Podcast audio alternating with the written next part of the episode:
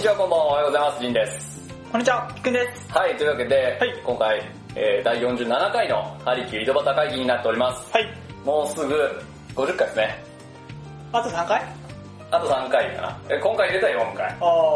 いちょっとや、なんか、あれだね。節目だね。節目になってきたね。何かする？何すんの？何すんの？することもないけどね、別にね。うんまあでもとりあず。えずアニバーサリーがもうすぐ来るね。50そうだね回。50回はもう50回か。50回すごいよね。でもまあ、早かったっちゃ早いよね。そうやな、あんまあっちゅう間やったよな。なんだかんだ。え、1000回目標だっけ？そうそうそう。全然 まだだね。1000回ついたらすごない？1000回続いたらすごいと思う。っていうかもうこれ100回とか続いてもすごいと思うよ。あ、そうかな。なかなかなくない？まあそうだね。一人でやるのも辛いしけど、まあ二人で集まるのもなかなかね。まあそうね、うんなかなかこんだけコンスタントに集まれないよね、そうそう普通は。いやでも、いいんじゃない？そうだね。まあこのままね、続けていきましょはい。う。ということで、えー本題に入る前にですね、はい昨日ですね、はい。えー仰天パニックシアターというですね、あの、テレビがあったんですけど、はい。あのね、俺中国ってすげえなと思ったんだけど、あの、まあそれ仰天パニックシアターって、そのびっくりするような動画を。こう流して、こうみんな脳波を測定しててね、うん。びっくりした回数を数えて一番びっくりした人が負けっていう番組なんですけど、え。その中のその、びっくりするその映像、まあ例えばね、世界のハプニング映像とか流れるわけですよ。その中で、中国のね、動画で、別にハプニングとかじゃなかったんだけど、まあとあるね、男の人が、あの、散髪屋さんに行ったと。ー。うん。そしたら、散髪始めてうん、開始2分で爆睡して、その、来た人が、どんだけ呼びかけても起きひんと。すげえ。うん。全然起きにくて、うん。で、まあこの、椅子から落ちちゃいそうになるし、うんもう警察呼んだんだって、うんその、床屋さんが。で、警察の人来て、うん警察の仕事かと思ったんやけど、それも。来て、で、起きてくださいみたいな。大丈夫ですか？みたいな。全然起きひんと、うどんだけ声かけても起きひん。ほんまに。うんちょっとこう叩いたり押しとかとかしても全然起きひんと。うん。そこで中国人は、中国人、その警官？ただ普通のその交番とかにいるようなおまわりさん。うん。まあ中国交番ないけど、おまわりさんね。うん普通のおまわりさん。何したかって言ったら、人中押すっていう。人中血を押すっていう。いやね、それで、それを見て、僕はね、やっぱね、中国と日本って、こうなんか、やっぱね、伝統医学として新旧やってるけど、全然土台が違うと思った。あ一般の人でもそうだから知ってて。日本だったら、その東洋医学とかツボを知ってるのって、鍼灸師だけじゃないですか。基本的にその、そういう関わりのある人たちだけ。一般の人知らないでしょ。うでも、ん。普通のただの警察官よ。ね、こいつ起きひんなと思って、人中血を押すかみたいな。うん。そうやな。すごかった、それを見て。ええで結局ね、起きなかったのよ。ー。押しても起きない。押しても起きなかった。これもうよっぽどだなと思って、うん。俺も、俺起きるだと思ったの、それ、俺、人中押した瞬間に、うこれ絶対起きるだと思ったけど、起きなくて、結局救急車で搬送されて、え、病気？病気じゃねえかみたいな話になってうん。行ったんやけど、全く異常なくて、で、結果何だったかっていうと、もう2、3日徹夜した挙句酒飲んで床屋に来て爆睡したらしい。それは気持ちよくて。それはやばい。まあそれはもう人中でも起きねえわと思って、いや俺だったら針持ってってバーン刺すけどなと思って。じゃあ針持ってってバーン刺したら起きたよなと思うけど、いやでもそこで国の差っていうのをまざまざと見せつけ見せつけられた感があった、俺の中でなる。ほどね。やっぱこの浸透度合いが全然違うんですよ、やっぱり。その経血だったりとか東洋医学とかの、まずね、こうね。まあ例えばね、空手やってる人とか、うんその、まあ人中って急所じゃないですか。うんまあ少林寺拳法でもそうですけども、そういう知識があったとしても、いや、気絶している人を起こせるよっていう知識を持ってる一般人がうん、果たしてどれだけいるのかっていう、確かに。その差は激しい。すごいと思った。っていうね、僕の報告です。はい。まあ全然本題関係ないですけど。なので、本題入っていきます。はい。今回もですね、えっと新旧重生新聞の方から記事を引っ張ってきましたけれども、はい。えーどういう記事かというとですね、えーっとですね、まあちょっと、初めのところを読みますね。はい。アンママッサージ指圧費養成課程の新設を昨年申請した大学専門学校4校が認定しないと処分を下した今年2月付の厚労省文科省の行政処分を不服とし、7月14日、処分の取り消しを求める訴訟を大阪などで起こした。えー原告側は非認定処分はアハキ法第19条1項に基づいているが、憲法第22条1項、職業選択の自由等に違反し、無効であると主張しているということでですね、はい。この問題の概要を説明するとですね、えー、まあ今言った4校ですね、大学、専門学校、まあこれ大阪にある学校とかも含まれるんですけど、まあ4校ですね。ここが、あんま、マッサージ師のうん。家庭を新設したいと。うん。で、ちなみに、この中、4校の中には、夜間でそれを新設したいっていうところもあったんですなるほど。で、それをやったところ、まあ行政側から、ダメだと。何を言ってるんだと。うん。そんなことしてみろと。夜間で作ってみろと。まあこれ、ちょっとまあ裏話っちゃ裏話なんだけど、うん。盲人、まあね、視覚障害者の方の仕事がなくなるだろうと。そんなことして、アンママッサージ師を増やして。は増やしたら、だからダメだと。いう話になったんですね。うん。まあこれはある、ある筋から僕が手に入れた情報なんですけど、うん。そういうふうに、まあ、業界の、まあ、その視覚障害者の団体も反対したということのありきで、これダメになったんですよ。うん。で、それに対して、まあ、この今回の記事ですね。それを不服として提訴したわけですね。で、本文の方に入っていきます。えー訴えを起こしたのは、えー福島、横浜、平成医療、宝塚の4校ですね。まあ、宝塚大学ですね。はい、この4校で、訴状では処分の根拠となっているアハキ法第19条の違憲、えー違憲性ですね。違憲性について言及してですね、19条っていうのはですね、昭和39年の改正時に付け加えた、付け加えられた条項で、当時の立法事実について、医療類似行為の、えー営業猶予期間が延長されることに異議を唱えていた視覚障害者に対する緩緩和策として設けられたわけですね。で、まあ当分の間、請願者のアーバーマッサージ指圧師の新たな学校あるいは養成施設の認定が制限されたということなんですね、これによって。はい。で、原告側はですね、制定からすでに50年が経ってると。うん。もうそんな前の話だと。で、当分の間という期間の制限ははるかにけ経過していると。うん。まあその経過してるか経過してないかは問題外として、まあ言葉の問題としてね、当分の間っつって50年も待つかと。もう、もう多分最初に作った人死んでる勢いですよ。うん。ね、亡くなってる勢いです、50年代。半世紀ですから、もう世代も変わってますよ。もうそれはもうダメだと。うん。もうそんな、そんなもん待てねえぞと。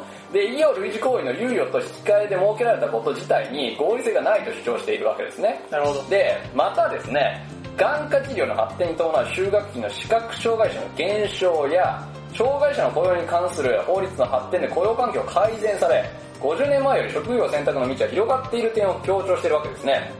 まあ、どういうことかっていうと、まあ、この50年前、当時のことを考えると、やはりね、日本っていうのは、まあ、昔からうん。うん。視覚障害者のために、この新旧マッサージ、アンママッサージというのが残ったと。まあ GHQ の時もそうですよね。そういう理由で残ったと。まあそれがあるから、その理由で守られてるわけなんですね、視覚障害者というのは、この新旧ハリキューアンママッサージに対して。でも今はもう医療技術も発展して、視覚障害で働けなくなる、他の職業に就けなくなるっていうのが、だいぶ緩和されたと。うん。じゃあいいじゃないかということですね。で、一方ですね、アンママッサージ指圧師の資格を取得するための学校、養成施設を設置しようとするものの、職業選択の自由は制限され続けており、はい、さっき言った通り、この、請願者の人がやろうとしたら、そういう制限がかかってると。んまあ例えばや、ね、夜間で受け入れないっていうことは、その昼間働いて、例えば脱サラ、脱サラではないね、サラリーマンしながら新旧の免許取りに来てる人があんま取れないと。昼間働いてるから、中間部、昼間のね、うんアンママッサージ取りに行けないとか、そういう意味で制限がされているということですね。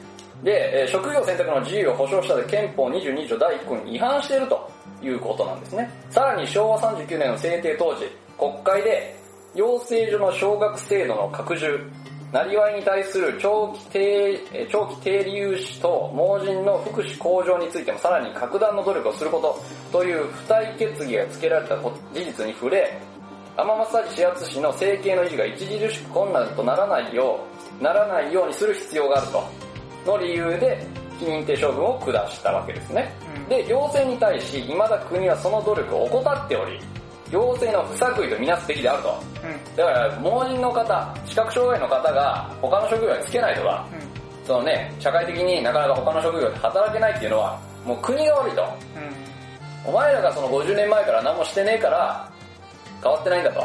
だから請願者の人が未だに通れないんだという言い分ですね。なるほど。はい。で、合わせて、カイロプラクティックや整体等の様々な名称を用い、無無免許でアンママッサージ指圧の施術行為や、その類似行為を業とする者が蔓延、横行する近年の状況も視覚障害者のアンママッサージ指圧師の営業に、えー被害を生じさせているとしたわけですね。で、厚労省医政局の担当者は現在、訴状内容を確認中でコメントできないと話しており、9月より各地裁で弁論が行われる予定であると。いうわけですね。まあこのはい厚労省がね、コメントできないっていうのはよくあることですね、国はね。で、まあね、さっきちょっと前に出ましたけど、その、言ったら無免許あるじゃないですか。あの人たちがいなくなれば、別に僕は請願者のアンママッサージ指圧師作っても、今よりも、もっと幅が広がると思うんですよ。うん、確かに。今ね、この食い潰されてる部分が、食い潰されてる部分のほんの一部でしかないと思うんですよ、請願者になったとしても。うん。だからその残りの食い潰されてた部分は、視覚障害者のアンママッサージ指圧師の方々にも回るでしょうからうん、これはね、意見としては正当だと思いますね。うん。うん。で、まあ確かにこの、ハリキューだけじゃなくて、アンママッサージ取りたいけど取れないっていう方も中にはいますよね。やっぱだから出た後にわざわざ専門学校入り直してアンママッサージ指圧取りに行くとか、そういう人もいるわけですから、うん、この、まあ、ねどっちの、どっちの立場につくとかそういうわけじゃないけど、まあどっちも言いたいことはわかるので、その、だから視覚障害者の仕事が圧迫されるっていうのもわかるし、いやいや、そんなことを言うなよと。他にもっと患者さんいるだろうみたいな言い分もわかるっちゃわかる。だからま僕的には、あ、はい。結局、今の現状って、不正で、不正っていうかそのね、あの、は持ってないうん。状態で、無免許の状態無無免許の状態で、施術してる人の方が、しあんま視圧に関しては多いかなっていう印象で、いや間違いないよ。てことは、やっぱりそこの、そのトロ、請願者でトロボットをしてる人を、その、うんまあなんか、批判するんじゃなくて、そうそうこは一致団結して、はいはいはい。無免許なくそうよっていう方に動いた方が、多分おっしゃる通り仕事の幅が広がると思う。だからね、これね、この問題はね、もう鍼灸業界の悪い部分が出てる。やっぱり結局うちは揉めなんですよ。そうやな。これは。あ結局。ーだから、難しいのはさ、うんあの、俺は、別に請願者やからさ、はいはいはいその、盲目の方の気持ちがどういう形で、はいはいはいやっぱりその、いるかっていうのが分からへんわけよ。はいはいはいうんだから差別があるのかどうのとかって話で。まあ他の職業に関してね。やっぱり、でも鍼灸って結局そこ、その盲目の方とも、その、あの、距離をんは詰めて、い。まあそうですね。やっぱ一緒にやってからあかんと思うから、はい。やっぱりその子はもう揉めてる場合じゃないと思う。そういう、これねあんこれねまりにしてもそうやし、神経にしてもそうやけど、うん。これね、この、提訴まで行く。うん。これね、まあ地裁でね、この後、えー弁論が行われていく予定なんですけども、これ提訴まで行くっていう、このね、現状が良くない。本当に。これだって、例えばよ、まあこれで、いやもうそんなこと言っても認定しませんと、作るのダメですって言ったとしても、作ってもいいよって言ったとしても、これね、業界にね、ひびが入りますよ、完全に。どっちにしても。だ結局これ、非認定のままだったら、請願者の、まあこのね、学校を中心とした請願者の方々が、まあもう、だから視覚障害者の、そういう問題があって、これはできなかったっていう思いになるし、例えばこれ認定されて新しくアンママッサージできたとして、請願者のためのね、できたとしたら、今度視覚障害者の方が、俺らの仕事があいつらのせいでって絶対なると思うんですよ。それはね、やっぱ同じ業界なんだから、こんなことで揉めてる場合ってないんですよ。いや、ほんまにそうやこれ、けど、なんか、もそう、ほんまに新旧業界今あんまもそうやけど、うんうんそこの悪いところもめっう、ちゃ、これ出てるよね。出てる 出てる。だから本来ならば、この問題が出た時に、この怒りの矛先が業界の外に巻かないといけないんですよ。この無免許の人たちがとか、他の職業、まあ他の職業っていう言い方をするとあれだけど、この、じゃあもっと視覚障害者の人たちの、この社会における地位向上を図ろうと。このアンママッサージだけに頼らない、視覚障害者の人たちの生活をちゃんと、まあ、保障できるような社会にしようとか、うんそういうふうに外側に対して問題を考えていかないといけないと思うんですけど、うんこれね、完全に内側にね、矛先がいってるわけじゃないですか。いや、本当にもう、こういう、こういう、やっぱりそういう、ね、なんだろうな、批判が内側から出るから、はいやっぱりその、業界として伸びないよねっていそうそうそう。で、結局ね、これね、本当にね、僕、この業界で生きてて思うんですけど、視覚障害者は視覚障害者、性眼者は性眼者で、あのね、割り切りすぎなんですよ、みんな。言ったら、言ってしまえばよ、僕らって、まあ、僕らはね、性眼者ですから、性眼者の学校に入ったわけじゃないですか。あの、視覚障害者の鍼灸を目指してる方とか、視覚障害者の鍼灸師との触れ合いって全くないんですよ。交流。そこだよな。うん。で俺でも、そこ、ほんまにそこやと思う。だって学校にさ、視覚障害者の方が、まあもしいたら、うんやっぱりそこで、あ、こういうことで苦労してるんだとか分かるもんな、一緒に生活するから大学とかでさ、学校で。はそれないもんな。い。ない。で、やっぱこの視覚障害者の人っていうのは視覚障害者の人で、これやっぱね、僕は本当に尊敬してて、やっぱね、性感者の人がやる鍼灸と、もうね、別物なんですよ、本当にあ。僕らは目目で見た情報っていうのが入ってくるんですけど、まあ視覚障害者の人たちは、まあね、弱視の人だったら入る情報もあるけど、完全、全盲の人とかだったら全く視覚の情報がない状態で、僕らと同じ、もしくは僕らよりもすごい治療ができるわけじゃないですか。やっぱそういう部分っていうのは尊敬するべきで、で、もしそれが取り入れられるならば取り入れた方がいいんですよ。でも今の日本の教育っていうのはそれを排除してる。視覚障害者の人はもうね、だからね、この差別とかそういう話になってくるけど、僕としてはもう差別ですよ、それは。視覚障害者の人は視覚障害者だけで、こう、勉強させて、性感者は性感者で勉強させる。で、その結果じゃあどうなるかって言ったら業界に出た時に対立するわけじゃないですか。なるほどね。まあそうだから構図が出来上。がっちゃってる。だから僕らはもう視覚障害者の人を差別してるし、視覚障害者の人は僕らを差別してるんですよ。お互い差別してると。そう。だからそのね、社会的な地位の強い弱いとか関係なく、もうその土台としてその差別してしまうっていうものが出来上がっちゃってるのよ、この業界は。なるほどな。今このさ、障害者の方をさ、雇用してさ、ちゃんと社会に、社会の一員として、しっかりと働いてもらいましょうっていうさ、世の中じゃないですか、今。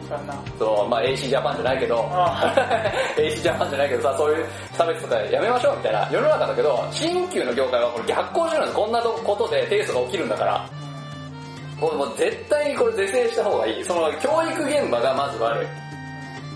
で、例えばですよ、まあね、これ、僕問題が出てきてからこんなこと言うと、なんか、お前らそれ聞いたからそういうこと言えるんだろみたいな言われ方するかもしれないけど、もうそれしょうがないと思って言うけど、じゃあ、この、例えばアンママッサージ指圧師をこの性害者の学校で作るってなった時に、その学校が視覚障害者の人たちと交流を持つようなカリキュラムするんですよ。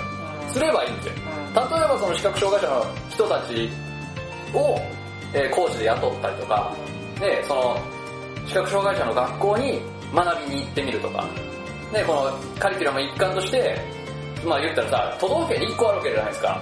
その障害者の、その視覚障害者の施設っていうのは。じゃあそこに、この日のこの時間は勉強しに行く。視覚障害者の人と共にアンママッサージを学ぶとか、そういうことをすればいいと思うんですけど、まあそんな話は一回も聞けない。一切聞けない。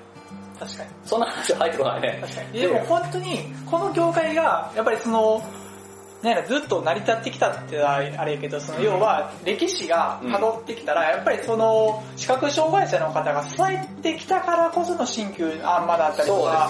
あるから、うんやっぱりそれを交流しない現状っていうのは俺もおかしいと思う。だから、まあこの学術団体いくつかありますよね。があの、新規の業界にも、全日本鍼灸学会さん、伝統鍼灸学会さん、まあ他にもありますね。経絡治療学会さんとかありますけれども、そういうところで視覚障害者の人ほとんど見ないですね。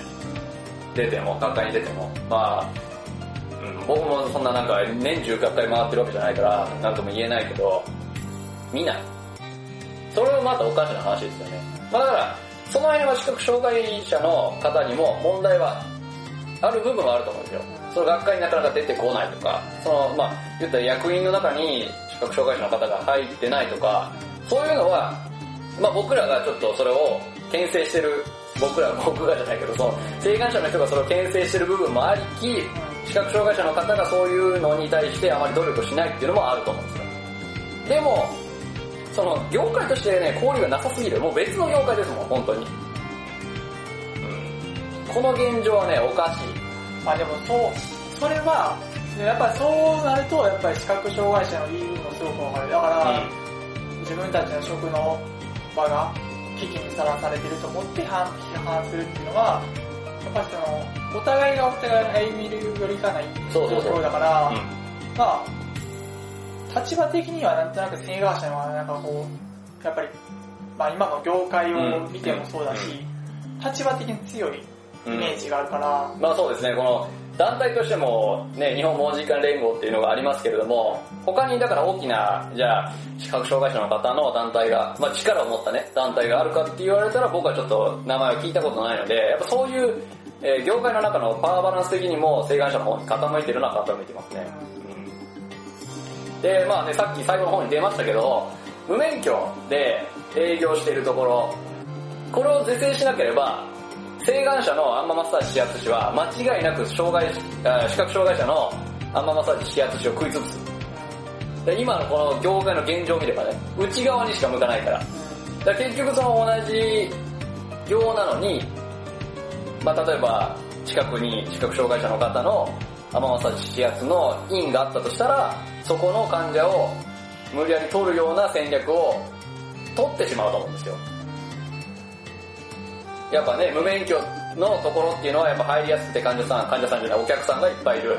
だからなかなかお客さん集めるのは難しいってなったら、やっぱその地域の中で取り合いが始まるんだけど、うん。で、結局この無免許でやってるとこっていうのは、そのシステムが全然違うから、取り合いにならないんですよ。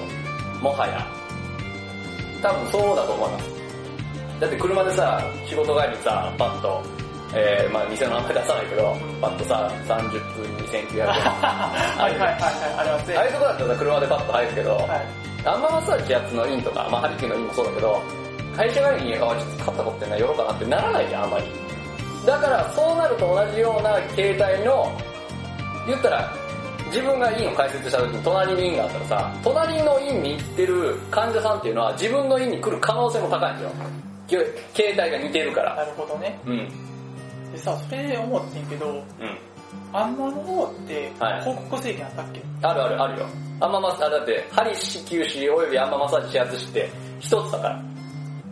え、っていうことは、はい。じゃあ今あの、何、30分2000何円とかのやつって、はいはいはいあれって全部引っかかってんじゃないもう高校制限には引っかかってるけど、のだってそもそもあれか免許関係持ってないから関係ないよってやつで、あと、オラオラでやってるってこあとね、あの、広告制限は、あの、申告罪なので、訴えられなければ罪にならないんですよ。とそうなんはい、だからあの、やったまんま基本的にはね基本的にはあの、だから保健所の人とか回ってきてこれダメだよって言ったらダメだけど、例えばこの患者さんが、でそう、言ってる人がねそういうことを言わないってこと？保健所の人たちはやっぱり。まあ、そうだよね。だって、市役所の前とかにあっても言わないからね。そういう言わないからね。ことを考えるとまあ、あとあの、ハリシ、キュウシ、アンマサージ指圧師は、えー、施術書を開業したら届け出が必要なので、市役所に問い合わせて、問い合わせたらもらえます、名簿が。うどこに何治療院があるって。あれに載ってないとこ全部違法ですよ。ん、なるほどね。完全に。うん。訴えたら全部勝ちですよ。訴えた側がね。訴えた側が勝ちですよ。あの、行政勝負ですわ。病でしょ。うん。完全にね。だけど、まあそれを、だから、だからそれを黙認してるってことなんですよ。この国が。だからそれがおかしいだろっていう話が最後に出てきましたけどね。うん、おかしいんですよ、それも。ただ、この、まあこれも、まあある筋から聞いた話、国が動き出すには遅い、遅すぎ、遅すぎるっていう話を聞きましたもん。あ、すでに。あの、一つの、その、まあ言ったら、まあ無免許としてくくりますけども、例えばカイロプラクティック、まあカイロ、カイロは別にね、かあの、生態としてやってる人は別に問題ないんだけど、例えばこのね、うん、なんちゃらソロジーとかあるじゃん。うん。あんまちゃんと言わないけど、うんあの、駅とかにね、うん。足つぼとかさ、うんあるじゃないですか。うん。ああいうのは、もうね、マーケットとしてでかくなりすぎてるのよ。全国にある。例えばね、都会とかやったらもう本当にいっぱい、いくらでもあるじゃん。それを一つずつ潰していくにはもうでかくなりすぎたもんって。もうあの、もっと早く、出始めの頃に、いや、お前らそれダメだぞと。うちの国には針支給し、アンママッサージ指圧っていう免許があるんだと。お前らそれ免許ないから絶対やっちゃダメだって言っておけば問題なかったんだけど、それを言うにはもうタイミングが遅すぎるらしいですね。そう今からじゃ遅い。いや例えばよ、例えば今からじゃあ、まあもうボタンがあってさ、ボタンを押したら、その無免許でやってる人たち、全部クビになるっていうボタンがあるんですよ。全部治療に潰れて、全員無職っていうボタンがあるとすりゃ、そう押すやん。もう多分死人が出るよ。あーかなりね。職を失う人が多すぎるんですよ、要は。うん。その患者さんは別にね、行ってるお客さんたちは別に他のところを探すから別にいいんだけど、働いてる人たちへの被害がでかすぎるんですよ。もうマーケットがでかくなりすぎて。なるほどね。そういう意味でもタイミングが遅いんですって。うん。だから国も動きたいけど動けないっていう現状が、今の現状らしいですね。ちょっとどうするいや、わかんないです。どうするんですかね。え？いやでもそれはさ、うん。やっぱそのもう、報告していくしかなくない？いやもうこの時点で罰するよっていうことを、だからあ、そうそう、だから猶予をも上げてうん飛ばしていくのが一番いいですよね。まあ、例えばだから2000、それこそまあ、キリいいから2020年でもいいけど、オリンピックまで？2000そう2020年までにやめんかったら、もうあの、豚箱行き出すと。うん。うん。っていうのをやったら、確かに減らせると思うんですけど、うん。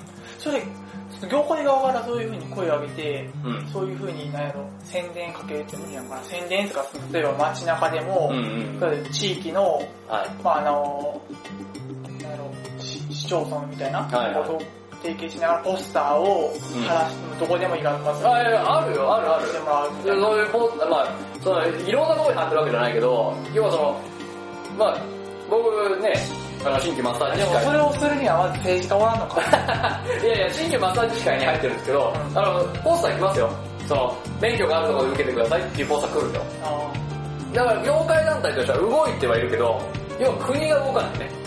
ーなるほどね。あの、痴漢を犯罪的な感じ そうそうそう、ダメ絶対。免許犯罪 ダメ絶対です。ダメ絶対なやつ。はい。だからああいうの、だから、そう、なぜ国が動かないか、まあこれ僕の個人的な意見ですけれども、要はそれだけの人が失業したら大変なんですよ。それは一気にでしょ？あくまでも。いやいや、このご時世だよ。いやでも、だからその働いてる人がうん知らんくて働いてる人も結構いると思うんですよ。はいはいはだからそういう人たちにも、まあ私は、え、俺働いてるけどこれ違法なんで、変わんの？的なのをはいはい知らせてあげるっていうのは大事だと思う。い。いやあのね、これね、そういうのって結構一気にだけ徐々に浸透させないと無理やと思うで。いやあのですね、この、まあ、でかいじゃないですか、でかい治療院、マッサージのさ、治療院って。だからさ、まあ、一人二人じゃないですよ、働いてる人が。チェーン5人、6人とかねう。一つの店舗でも5人、6人、まあ、10人行くとこもありますよ。まあ、それね、学生のアルバイトでやってる分には別に大丈夫ですけど、例えばよ、うんそこに働って5年うん、10年の方がいるとするじゃない。うん。そのまあ、例えば2020年までに失業しますよって通告したとして、まあまあ学校出て10年経ってたらもう30手前ですよ。大学出てたら3 30超えてますよ。うん。そんな人たちが、他に職に就いてない人たちが、4年の猶予の間に、まあ4年猶予あったら大丈夫だけど、1年とか先にして、まあ潰すぞと。1年後に潰そうって言って、次の就職先があるこの日本ではないうん。と僕は思います。今のこのね、景気の状態を考えれば。だそれが怖いんですよ、やっぱり。だからもう、そう、まあ自ね、殺者が増える的な？まあ、うん、失業者が増えるのが怖いんで。だからその一つのマーケットとしてお金が動いてるの。国のお金がね。でそれが止まるのが怖いんですよね。で、この人たちが次に就職したとして、今までこの移動マッサージがそれって負のループじゃない？負のループですね。だってそれやったらさ、結局、まあ、免許持ってない人の失業者が増えるだけで、はいはいはい要は、あの、治療というか、まあ、その、要はリラクゼーションが分からへんけど、そう受けに行った人も、はいまあね、そしい体壊すはいはい。それだからそういう報告が結構あるんですよ。まあね、マッサージ受けてて骨折ったとか。結局やっぱそういうのは問題になっていかないじゃないと分かるのかな。問題にはなってるけど、大々的には取り上げられてないよね。だからあの、何やったっけ、エサブリじゃなくてなんかあったやん。あの、定義マッサージですか。定義マッサージああったね。あれはもう完全に気になってたからね。だからあの時にもう、なんかさ、あの時にもちょっとこういう運動あった、あったんだけどね。うん。やっぱり弱いよね。弱いですね。だ結局だから国が動かないのはさっき言ったみたいに失業失業者が出るっていうのもあると思うんだけど、まあ、ピックンさんが言ったように、国の内側でそれを動かす人がいないんですよね。うん。だから新旧アンママッサージの国会議員がいないから、積極的にそういう運動を起こさないので、後回しになってるっていう部分もでかいとは思いますけどね。うん。で結局自民党が何やったっけ新旧なんだ、あの、政何やったっけママニあ、マニフェスト、マニフェストにはい入ってるよね、一時期ね。あれどうなったんあれはもうないですよ。なくなりました。新旧という文言が消えてなくなりましたね。あの一回だけだね、出たのは。結局民主党が、あれやろ？その時に入ったの？その新旧。あそうそうそう、民主党政権の時で、あの入れ替わった時があるじゃないですか。あの自民党と民主党がね、また。自民党がもう一回政権取ったそういう意味でやっぱ政治家ってすごいいいんだ。うん。まあね、そういうもんか。そういうもんですよ。だってさ、別にさ、新旧の、ほら、やるよって言ってもさ、今日集まんないじゃん、どうせ。なるほどな。あ、要は、要は集まるようにしなあかんわけやな。だから新旧の、今日のマニフェストを出して、国民が、マジか、新旧やってくれんのかと。俺の4つ直してくれんのかと、国は。じゃあ票入れるぜ。なるような世の中だったら新旧のマニフェスト入ってるよ、多分。そういうことやな。そんな世の中ってないもん。だって別に、だからさ、今さ、4つ、うんまあ30分2900円かな、みたいな。そんな世の中だからね、今。新旧が、例えばよ、今あの、ガンの緩和ケアとかさ、そういうのやってるじゃないですか。まあ例えばあの、まあところによってはうつ病の治療を使ったりとか、そういろいろなことが新旧でできるわけだけど、それを国民に浸透させた上で、じゃあ新旧に力入れますと。新旧っていうのはこんだけ素晴らしいものですと。あなたの不調を新旧、これ国がやれば、あなたの不調治りますよと。それぐらいのことができれば、うん、と思うんだよ。いや、例えばよ、まああの、えー、先進医療。がんの先進医療ね。これやったら、今まで全然見つかってなかった、その、新規とかもっとちっちゃいがんが見つかるぞと。そのために国は医療を推し進めますって言ったと、そう、それを僕らは一生懸命やりますって言ったとは多分今日もらえるんだよ。なんでかって言ったらやっぱみんなさ、医療欲しいからね、そういう医療が欲しいから。なるほどね。新規でやりますってもうあの肩こりだろみたいな。まあそのイメージね。別にさ、アンベルツ塗っときゃいいんじゃねえのみたいな。バンテリンだろみたいな。世の中そんな感じじゃん。うでそこをもうひっくり返して、新旧ってのはすげえっていうのが国民に伝わってれば、その自民党とかも新旧を進めようとするだろうけど、それがやっぱうまくいってないよね。ん。そうすると業界の動きみたいなもそう、業界がやっぱそうだからそれも外に発信してないからですよ。まあしてるとこはしてるけど、になるけど、その、でも浸透してないね。うん、アピール力がなんかやっぱりうん。難しいのかな。まあやっぱあの、あのね、全国的なものがね、やっぱね、足りないと思いますね。その例えば、えー学会とかでさ、まあ、全日本鍼灸学会だったら、その学会の最最後のプログラムとして、市民公開講座があるわけですけども、言ったらその、1年にさ、47分の1しかやらないわけじゃん、学会って。じゃあその1年の47分の1の人、しかもその中の限られた人しかそれ聞かないわけでしょ？そうじゃなくてもっと広くとかさ、いうのが僕の希望だと思うね。それやったらあれじゃないの？やっぱり YouTube とかで新規を宣伝したかなかった有名 YouTube。ああ、いう簡単な話、そういう話やろ？そういう話だね。だってもうそういう若者世代から浸透させていかんと、うん。そうそう、だからその、ね、新規を学びに来る人たちは、新規のことを興味あってくるわけだけど、そうじゃない人たち新規に興味ないわけじゃないですか。だから小中高のど、まあそのどこかとか全部とかでやっぱ新旧をしっかりと触れさせておかないと、まあね、いくらね、もう20代超えた人たちにさ、新旧どうのこうのって言ってもなかなか響かないですよね。なるほどね。まあ、そういうことを考えて動いてる先生方もいるのは知ってますけど。それは、それいるよ。それはね、いますけども、やっぱなかなかこの、難しい。うん。だって公開講座もさ、新規興味ある人しか聞きに来ないわけやん。それはあんまり、宣伝活動にはあんまりならないよね。やっぱりイメージなんだよな。イメージ。古臭いな。そうそうそうそうそう。あれな。うん。あー難しいな。だからまあこの理想はね、これ例えばよ、風邪ひいた、まあ頭痛いとかでもいいよ。コンビニで薬買おうじゃなくて、うん、ちょっと針受けに行こうかなみたいな。それがやっぱ、世の中僕らにとっては素晴らしいし、でもさ、うんコンビニ針みたいなのあったらどうなのまあだからコンビニで、コンビニでさ、洗面器売ってたら、うんもうちょっと違うかもしれないよね。いや、あの、今さ、ドラッグストアとかしか売ってないけど、コンビニでさ、あれバファリンの横にさ、売れんのかな？売れる売れる、売れるよ。売れるんや。売れるわ、だって医薬品じゃない。あ、そう。別に関係ないよ。お給は売れるわけか。うん。高級売れるよ。うん。だからバファリンの横に宣伝表示する。だから、千人級の認知度上げなかった。宣伝表示それそれで、うあの、千人級の、あの、作ってる頃に、コンビニに売るようにしましょうみたいな。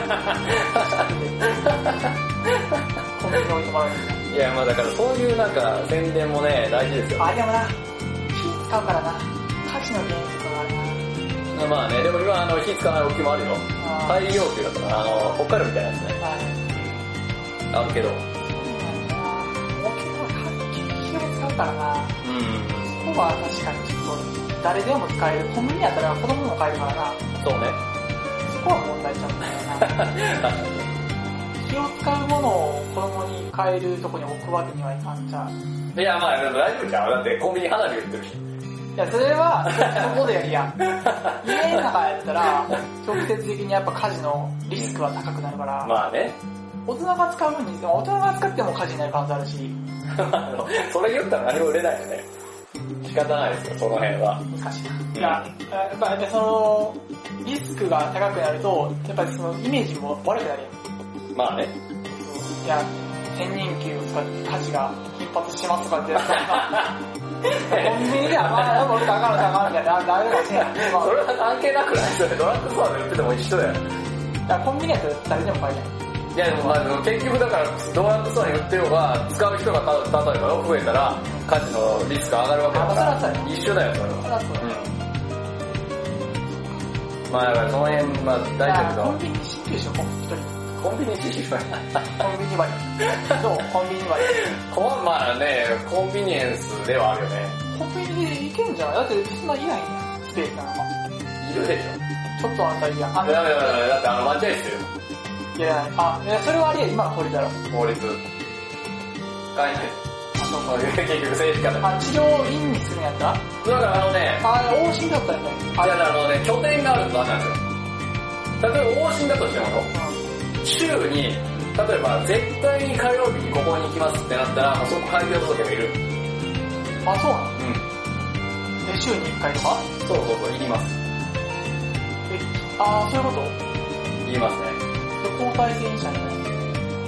で、だからそこでもうだからこの定期的に、定期的にっていうか絶対に、その、場所えっ、とあ、場ね、所とこの人にやりに行くっていうんだったらいいんだけど、不特定多数にそこで定期的にやるってなったら開業届いるんですよ。あ、そういうことね。